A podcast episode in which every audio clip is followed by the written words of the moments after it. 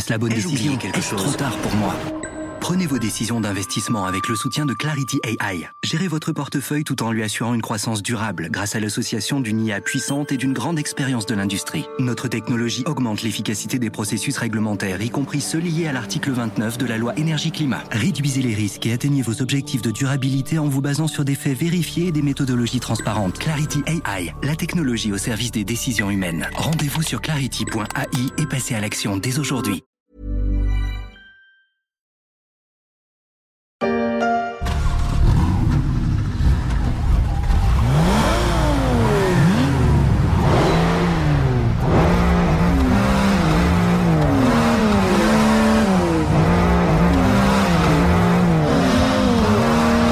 Anniversaire à la mode des moteurs, un grand classique revisité pour l'anniversaire de la Porsche 911. Les fans auront peut-être reconnu la signature du moteur de cette voiture mythique créée en 1963.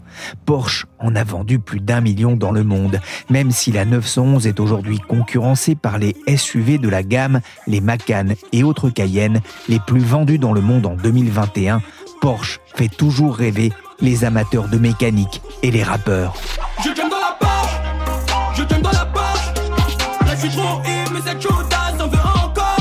Mais fera-t-elle aussi rêver les investisseurs en actions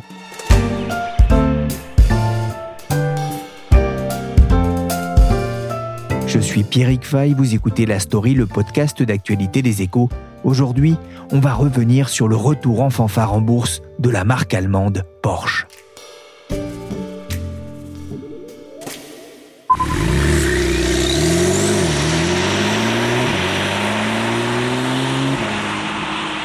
Vous pouvez vous aussi rêver avec nous. Vous avez peut-être vu passer cette publicité dans les journaux. Au-dessus d'une belle Porsche Carrera de couleur jaune, le groupe automobile allemand rappelle le rêve de son fondateur Ferdinand Porsche, le rêve d'une voiture de sport absolument parfaite. Alors que la voiture thermique vit ses dernières années en Europe, le groupe propose aux aficionados de la marque, mais pas que, de devenir actionnaires pour les aider, dit la pub, à tenir un rôle de pionnier dans le domaine des performances durables. Salut toi. C'est que physique, elle est folle de mon corps. Hé Tu t'es fait faire un tatouage au-dessus de la plaque arrière Comment une Porsche a-t-elle échoué dans un trou pareil Je suis tombée amoureuse. Oh, un 4x4 Non, je suis tombée amoureuse de ça. Porsche, star de la bourse après être devenue une star de cinéma, dans Cars bien sûr, incarnée par Sally, et qui est devenue d'ailleurs une vraie voiture, la 911 Sally spéciale, adjugée à plus de 3 millions et demi d'euros par Sotheby's aux enchères cet été. Porsche pilotée aussi au cinéma par Steve McQueen, Will Smith et bien sûr Al Pacino, alias Tony Montana. La vie de rêve. On te dit quoi il faut penser, ou quoi écrire, quoi faire. Être le mouton tu aimes? Avec le troupeau des bêtes. Bonjour Anne Fetz. Bonjour euh, Pierrick. Vous êtes journaliste au service entreprise des échos, spécialiste de l'automobile. Porsche est revenu en bourse le 29 septembre dernier dans un marché boursier chahuté. C'était peut-être pas le meilleur moment alors que la bourse allemande perd quand même 25% depuis le début de l'année. Comment s'est passée euh, cette introduction en bourse? Ah, C'est sûr que c'était pas la meilleure période hein, pour s'introduire en bourse. Les marchés financiers sont vraiment pas au mieux de leur forme. Mais malgré tout, l'introduction s'est plutôt bien passée dans les heures qui ont suivi la mise en bourse, le 29 euh, septembre, le cours est passé de 82,50 euros, qui était le prix d'ouverture, à plus de 86 euros. Donc ça a augmenté, ça a valorisé Porsche à plus de 75 milliards d'euros, ce qui est énorme pour le secteur. Hein. C'est plus que Mercedes, c'est plus que BMW, plus que Stellantis, et c'est même plus que Ferrari, qui était un peu le modèle. Et surtout, c'est aussi euh, à peu près autant que Volkswagen, qui est euh, la maison mère de Porsche. Donc oui, euh, ça a été un vrai succès, même si le cours euh, est un peu retombé euh, depuis. Hein. Mais au total, ils ont quand même vendu presque 10 milliards d'euros d'actions sur le marché ce jour-là, ce qui a fait de l'opération la plus grosse introduction en bourse sur la bourse de Francfort depuis celle de Deutsche Telekom en 1996. C'est la plus grosse opération boursière en Europe depuis 10 ans. Porsche fait une entrée fracassante à la bourse de Francfort. L'action a décollé à 84 euros lors de sa première cotation, au-dessus du prix d'introduction fixé à 82,50 euros, valorisant le groupe Porsche à près de 77 milliards d'euros. Porsche n'a pas raté son entrée en bourse, comme on peut l'entendre sur Euronews. Sur les marchés, on dit souvent d'ailleurs qu'il faut préférer la fille à la mère. Volkswagen, qui perd près de 28% depuis le début de l'année, Porsche AG valait 88 euros par action ce mercredi matin. Mais Anne, quand on regarde la cote à la bourse de Francfort, on voit qu'il y avait déjà une action Porsche sur le marché ah Oui, c'est un peu compliqué. Hein. Effectivement, il y avait déjà une action Porsche cotée en bourse, mais c'est celle du holding familial qui s'appelle Porsche SE. C'est la holding qui regroupe les actions de la famille, des héritiers de Ferdinand Porsche, euh, le fondateur de Porsche. Et cette holding Porsche SE est elle-même le plus gros actionnaire du groupe Volkswagen. Pourquoi Volkswagen a-t-il décidé de mettre en bourse sa filiale Porsche? Alors, il y a sans doute plusieurs raisons. La raison officielle, c'est que Volkswagen souhaitait dégager des liquidités pour financer son électrification. De fait, la vente d'actions Porsche leur a permis de récupérer presque 10 milliards d'euros sur les marchés. Donc c'est quand même euh, énorme. Ensuite, il est assez clair que le groupe Volkswagen et ses actionnaires espèrent ainsi mieux isoler la valeur de Porsche, un peu comme Ferrari l'a fait euh, en son temps. Parce que Porsche, c'est vraiment la pépite du groupe Volkswagen. C'est une marque qui est très rentable, qui vend assez peu de voitures finalement, hein, au regard du groupe, 300 000 voitures par an, mais qui est en forte croissance et qui dégage une rentabilité de 16%. Ça, c'est le chiffre de l'année dernière. Et c'est assez énorme pour l'automobile. Or, jusque-là, la valeur de Porsche était un peu noyée dans celle du groupe Volkswagen. Donc, Volkswagen espère qu'en cotant Porsche à part, sa valorisation va augmenter plus vite et donc donner plus de valeur à l'ensemble. Ferrari s'est complètement détaché de Fiat, contrairement à Volkswagen qui va rester l'actionnaire de référence de Porsche. L'IPO s'accompagne d'ailleurs d'un montage complexe qui va permettre à la famille Porsche de revenir au capital de la marque au cheval noir, emblème de la ville de Stuttgart, je vous le rappelle. On va le rappeler aussi, Anne, les relations des descendants de Ferdinand n'ont pas toujours été au, beau fixe avec Volkswagen d'ailleurs Oui, effectivement. Alors c'est aussi une des raisons sans doute de l'opération. C'est un peu compliqué parce que le holding familial SE va aussi acheter des actions de Porsche, le constructeur, en direct à Volkswagen à l'occasion de cette euh, introduction en bourse. C'est un volet de l'opération qui rapportera rien au groupe Volkswagen parce qu'il va utiliser le produit de cette cession pour distribuer un dividende exceptionnel à ses actionnaires. Donc c'est en quelque sorte une, une opération neutre. Mais du coup, oui, ça veut dire que la famille les héritiers euh, qui sont regroupés dans le holding de tête vont effectivement détenir à l'issue de l'opération 12,5 du capital de Porsche en direct et même 25% de ses droits de vote, parce qu'il y a des actions avec droit de vote et des actions sans droit de vote. Donc avec ça, ils vont retrouver une minorité de blocage dans la gestion de la marque. Et donc pour les héritiers du fondateur, hein, c'est effectivement un peu comme un retour de l'histoire. En fait, ils étaient historiquement actionnaires de Porsche en direct, mais à partir de 2005, les dirigeants du constructeur euh, de voitures de course suivis par les actionnaires familiaux, se sont mis en tête de racheter Volkswagen, parce que là, ils gagnaient beaucoup d'argent, ils étaient riches. Ils ont commencé à acheter des actions de Volkswagen sur le marché, à s'endetter. C'était vraiment osé à l'époque, hein, parce que Volkswagen était 15 fois plus gros qu'eux. Et puis ensuite, avec la crise de 2008, la situation s'est retournée, Porsche euh, s'est retrouvé en crise, et finalement, c'est Porsche qui s'est fait avaler par Volkswagen. Donc c'est assez cocasse comme histoire. Mais donc du coup, euh, à ce moment-là, Porsche a été sorti de la bourse en 2012 et les héritiers se sont retrouvés actionnaires non plus de Porsche le constructeur, mais de Volkswagen. Cette montée au capital de Volkswagen en 2008 n'a d'ailleurs pas laissé un très bon souvenir à certains investisseurs. Ils ont euh, connu 20 milliards d'euros de pertes. On parle ici donc des hedge funds qui avaient spéculé sur la chute du cours de Volkswagen durant cette période. Nessimaïd Kassimi est journaliste au service marché des échos. Il faut bien se souvenir que nous étions en, pleine crise financière, à peu près euh, un mois après la faillite de Lehman Brothers. Les marchés d'actions euh, s'effondraient à peu près partout dans le monde et les hedge funds anticipaient à la fois une grande difficulté de l'industrie automobile et des grandes difficultés du groupe automobile allemand. Ils spéculaient effectivement euh, contre Volkswagen. Ils ont utilisé une méthode qui s'appelle le short squeeze. C'est quoi? Alors le short squeeze, c'est le risque principal qui peut se produire pour les fonds qui vendent à découvert un titre. Quand vous vendez à découvert un titre, vous devez l'emprunter. À ce moment-là, vous le vendez et plus tard, vous le rachetez soit plus bas. À ce moment-là, vous avez un gain, soit plus haut. Et à ce moment-là, c'est une perte. Le problème, c'est qu'au moment de racheter les titres, il peut se produire pas mal de risques. C'est-à-dire que vous devez euh, vous fournir les titres sur le marché pour justement les rembourser à ceux à qui vous les avez empruntés. Mais si sur le marché, il n'y a plus de titres, à ce moment-là, c'est extrêmement difficile. Tous les investisseurs qui ont vendu à découvert, essayent de s'arracher les titres, le titre monte et bien évidemment, les pertes peuvent être gigantesques, voire quasiment illimitées. Et pourquoi les investisseurs pariaient-ils sur une baisse de, de l'action Volkswagen? Alors essentiellement, du fait des difficultés de l'économie un mois après la faillite de Lehman Brothers, on était en pleine crise, on anticipait grosso modo à la fois une récession mondiale, un effondrement des ventes d'automobiles et surtout les difficultés du groupe automobile allemand qui cumulait un certain nombre de vulnérabilités, comme par exemple un endettement assez significatif.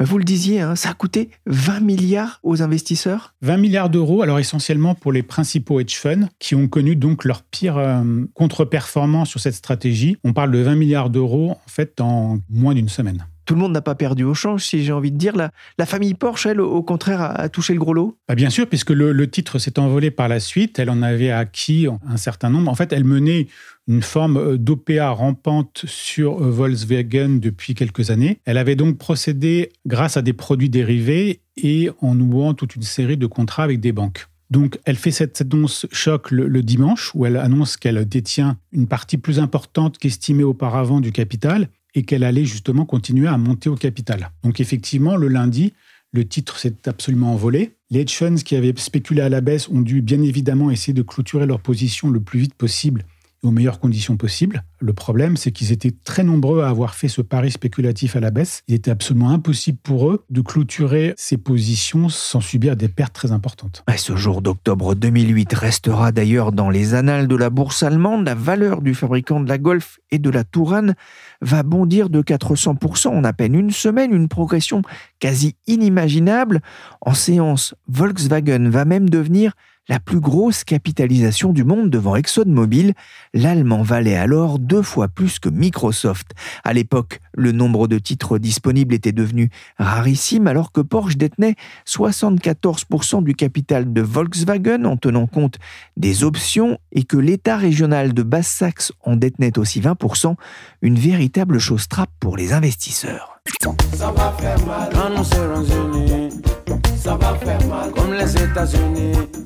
Ça va faire mal. Ça va faire mal quand nous serons unis. C'était une aventure euh, boursière qui a laissé des traces dans l'industrie des fonds spéculatifs qui ont longtemps hésité à prendre des positions de vente à découvert sur Volkswagen. Justement, Nessim, comment ces fonds se sont-ils positionnés pour l'entrée en bourse de Porsche AG 14 ans plus tard? Alors, ils ont été extrêmement prudents, à ma connaissance à part un grand hedge fund, un seul a, disons, une position spéculative à la baisse sur, le titre. Après, d'après ce qu'on constate, l'introduction en bourse c'est sans doute peut-être pas passé de la manière la plus idéale pour le groupe allemand, notamment du fait du contexte boursier actuel. Alors la remontée actuelle très récente des marchés boursiers peut leur permettre de retrouver un petit peu de gains boursiers. Après, il faudra quand même voir euh, un petit peu comment se comporte le titre, on va dire, dans les deux, trois mois qui suivent cette introduction qui était très attendue. Puisque c'est le jour J euh, pour la plus grosse introduction en bourse en Europe depuis 2011. Euh, Il s'agit de Porsche, c'est à Francfort. C'est culotté vu les conditions euh, de marché. Le culot a payé, comme on a pu l'entendre sur BFM Business. Une IPO attendue avec impatience par les investisseurs, sevrée ces derniers mois par un marché des introductions en bourse anémique. L'introduction de Porsche s'est bien passée, mais l'opération a aussi suscité de nombreuses critiques dans les milieux financiers. Pourquoi c'est ce que j'ai demandé à Laurence Boisseau, spécialiste des questions de gouvernance aux échos. C'est l'événement de l'année, c'est même l'événement des 30 dernières années. Porsche a réussi à lever la somme record de 9,4 milliards d'euros. C'est une opération par euh, comparaison qui rappelle l'introduction en bourse de Deutsche Telekom en 96 ou bien celle d'Enel en 99. Et juste pour noter que l'opération est vraiment exceptionnelle parce que depuis huit mois, les introductions en bourse sont rarissimes en Europe. Euh, les entreprises hésitent à se faire coter dans un environnement qui est marqué par l'inflation, la hausse des taux et la guerre en Ukraine. Alors, ce qui a choqué euh, chez Porsche, mais qui n'a pas empêché, comme vous venez de lire, la réussite de l'opération, c'est que euh, Volkswagen, qui est donc la maison mère de Porsche, n'a mis en bourse que 12,5% du capital de sa filiale. Et que ce sont des actions sans droit de vote qui ont été placées. Ça veut dire que les minoritaires n'ont aucun droit de vote. Et en parallèle, il y a une autre partie du capital, à nouveau 12,5%, qui a été cédée en fait à la holding des familles Porsche et Piche, qui s'appelle Porsche SE, Et cette fois-ci, c'est des actions avec des droits de vote qui ont été euh, cédés à cette holding. Ça veut dire que cette holding familiale va disposer d'une minorité de blocage au sein de Porsche et que donc cette holding a renforcé son pouvoir sur Porsche. Ça veut dire qu'il y a une forme d'inégalité de traitement finalement entre les actionnaires? Totalement. Il y a eu des actions émises sans droit de vote, aucun droit de vote, et des actions qui ont été cédées avec des droits de vote. Et pourquoi ça ne plaît pas aux investisseurs Parce que les investisseurs sont partisans de une action avec un droit de vote. Ils tolèrent qu'il y ait des actions qui soient assorties de plusieurs droits de vote, mais là, en fait, on est vraiment dans un cas extrême où on n'a aucun droit de vote qui est donné aux minoritaires. Il n'y a pas que la question des droits de vote qui défrise les, investisseurs? Non, il y a aussi, alors, euh, c'est une moindre question, mais quand même, ça pose problème, c'est le cumul des mandats. Fin juillet, le conseil de surveillance de Volkswagen a poussé euh, vers la sortie euh, le patron du groupe, qui était un Herbert Diess. Il l'a remplacé par Olivier Blum, qui en fait est également patron de Porsche. Et Olivier Blum va cumuler, c'est-à-dire qu'il sera et patron euh, de Volkswagen et patron de Porsche. Donc ça fait tiquer parce que bon bah évidemment il y a une charge de travail euh, importante. Hein. Piloter Volkswagen, euh, ça requiert largement un dirigeant à plein temps. Si on y rajoute Porsche, euh, bah, le dirigeant va être un peu débordé. Ensuite, ça crée des problèmes de conflit d'intérêts. Donc c'est pas trop comment il va réagir quand il y aura des, des questions qui vont toucher les deux groupes et, et de manière différente. Et ça a été d'autant plus évident que dans les modalités qui ont été choisies pour l'introduction en bourse, les familles fondatrices ont eu la part belle, comme on vient de le dire, avec ces actions à droit de vote euh, double pour elles et pas pour les autres. Un cumul qui interroge. Un fin juillet, 71% des investisseurs interrogés par Bernstein Research estimaient que le double rôle d'Oliver Bloom envoyait un signal clairement négatif dans la perspective de l'introduction en bourse. Laurence, que répond Volkswagen? Alors il répond que Olivier Blum se déportera sur chaque conflit d'intérêts potentiel. Voilà. Mais les analystes financiers jugent tout de même qu'il s'agit euh, du pire dans la gouvernance d'entreprise. Ce qui est intéressant, c'est que le groupe a attiré euh, de nombreux fonds d'investissement et non des moindres. Oui, il y a quatre grands investisseurs qui se sont engagés à prendre une partie des titres mis en vente, mais en amont de l'opération. Donc parmi eux, il y avait le Qatar, qui déjà était actionnaire de Volkswagen, les fonds souverains de la Norvège et d'Abu Dhabi, et puis euh, Price, une société de gestion d'actifs située à Baltimore. Et eux, ils ont accepté de jouer ce qu'on appelle euh, un rôle d'investisseur pilier ou cornerstone en anglais. Ça veut dire qu'ils ont garanti une partie de l'opération. Et ça permet de sécuriser l'opération avant qu'elle soit lancée. De façon à ce que euh, l'entreprise qui euh, émet des titres ou qui les place en bourse ne se retrouve pas collée avec ce papier, avec ces titres qui n'arriveraient pas à vendre lors d'une IPO. Hein, c'est ça? Absolument, oui.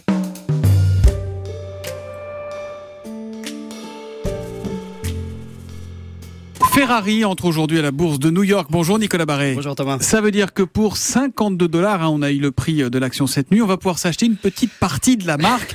Euh, ça valorise quand même Ferrari à environ 10 milliards de dollars. Décidément, le, mythe a de la valeur, Nicolas. Anne Fetz, je reviens vers vous. Porsche veut suivre les traces de Ferrari qui connaît un parcours enviable en bourse. Elle ne perd que 14% depuis le début de l'année sur un marché en pleine turbulence, sachant que son cours a doublé en 5 ans. Sa valeur d'ailleurs est passée de 10 à 34 milliards de dollars en 8 ans. C'est un secteur qui ne connaît pas la crise? Ah, Effectivement, c'est un segment de l'industrie automobile qui se porte plutôt bien, alors que sur le gros du marché, les ventes sont encore inférieures de 20 à 25% à ce qu'elles étaient en 2019, donc avant les crises du Covid et des semi-conducteurs.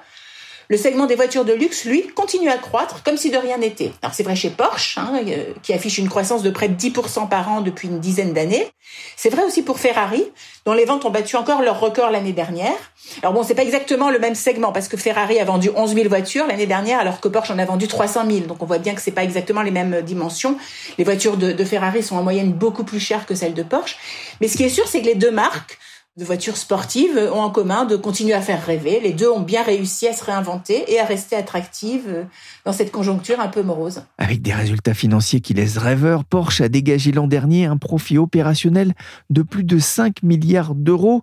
Anne, l'entrée en bourse de Porsche va permettre à Volkswagen de récupérer d'importantes sommes pour financer son développement dans la voiture électrique. C'est aussi un, un défi pour sa filiale Porsche alors que l'interdiction des voitures à moteur thermique se en Europe Oui, oui, c'est vrai. Euh, c'est un défi pour toute l'industrie automobile, euh, même pour Porsche, même si euh, l'Europe ne représente que à peu près un tiers de leurs ventes. Hein. Mais euh, en fait, ils ont été assez visionnaires, un peu comme ils avaient lancé le Cayenne euh, au début des années 2000, avant la grande vogue des SUV. Ils ont commencé à regarder vers l'électrique en 2015, donc avant même le Dieselgate et le grand virage de l'automobile vers, euh, vers l'électrique. Et ça leur a permis de lancer leur première voiture 100% électrique, la Taycan, finalement assez tôt. Elle est arrivée dans les concessions en 2019. Et euh, c'était une des premières, euh, et en tout cas de ce segment, euh, ça c'est sûr. Ensuite, ils ont introduit des modèles hybrides aussi. La Panamera et la Cayenne sont toutes les deux, ont toutes les deux des versions hybrides rechargeables. Et ils vont continuer à électrifier leur gamme. Le nouveau Macan sera 100% électrique dès 2024. Et ils ont annoncé qu'en 2030, 80% de leurs modèles seraient électriques. Donc le seul tabou, hein, le seul modèle qui n'envisage pas d'électrifier, c'est la 911. Ils ont annoncé qu'ils travailleraient plutôt sur des biocarburants pour pouvoir continuer à la vendre, notamment en Europe. Ah, on ne touche pas à la mythique 911. Anne, vous parliez d'anticipation du groupe. Eh bien, Porsche a fabriqué son premier modèle à traction électrique en 1898. Ferdinand Porsche created the electric model known as the Eger Lohner C2 Phaeton when he was just 23. La Porsche P1 que l'on peut voir euh, au musée Porsche de Zuffenhausen près de Stuttgart arrêté en 1906 à cause de batteries trop lourdes et trop chères par rapport au moteur à essence. La Porsche Taycan, c'est un peu l'héritière de la P1, dont la vitesse de pointe n'était que de 35 km/h. Anne, justement, comment se portent les ventes de la Taycan? Alors écoutez, Pierrick, plutôt pas mal. Hein. C'était pas évident pour une marque de voiture sportive d'introduire un modèle 100% électrique. Il y a eu beaucoup de fans de Porsche pour qui c'était antinomique avec euh, avec les valeurs de la marque. Euh, vous parliez du fameux bruit euh, du moteur de la 900, le, le, flat six si caractéristique. Il n'y a pas ça sur la voiture électrique. Et finalement, bah, la voiture marche plutôt bien. Elle s'est vendue à 40 000 exemplaires l'année dernière. C'est plus que la 911. Un dernier mot sur la conversion de Porsche à l'électrique qui espère vendre 80% de modèles électriques à l'horizon 2030 en ligne de mire Tesla, qu'on peut voir comme euh, la bête noire des dirigeants de Porsche et de Volkswagen Alors, je ne sais pas si on peut parler de bête noire. Hein. Ce qui est certain, c'est que Tesla, qui reste le premier constructeur mondial de voitures électriques, était régulièrement pris en exemple par euh, Herbert Diss, l'ancien patron du groupe Volkswagen qui a été remercié euh, au mois de juillet et remplacé donc par Oliver Bloom. Et, ça, ça avait beaucoup agacé en interne. Donc du coup, son successeur, euh, Oliver Bloom, évite un peu cette référence.